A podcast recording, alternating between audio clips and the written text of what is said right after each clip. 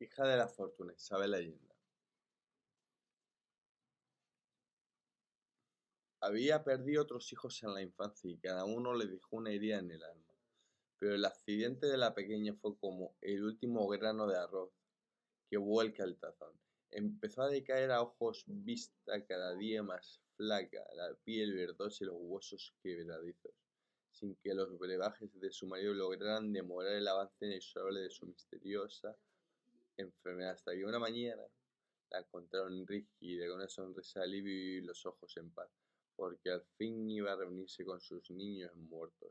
Los ritos funerarios fueron muy simples por tratarse de una mujer.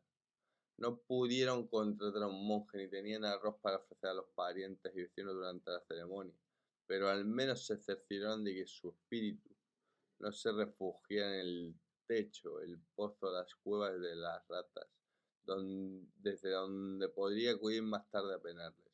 Sin la madre, quien con su esfuerzo y su paciencia toda prueba mantuvo a la familia unida, fue imposible detener la calamidad.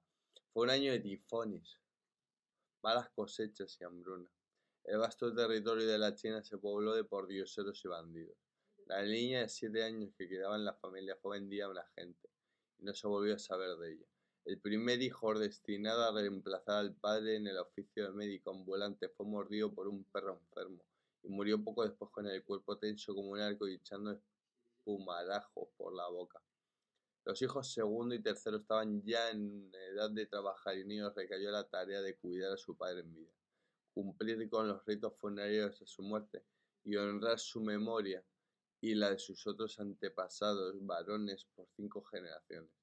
El cuarto hijo no era particularmente útil y tampoco había cómo alimentarlo, de cómo que su padre lo vendió en servidumbre por diez años a unos comerciantes que pasaban en caravana por las cercanías de la aldea.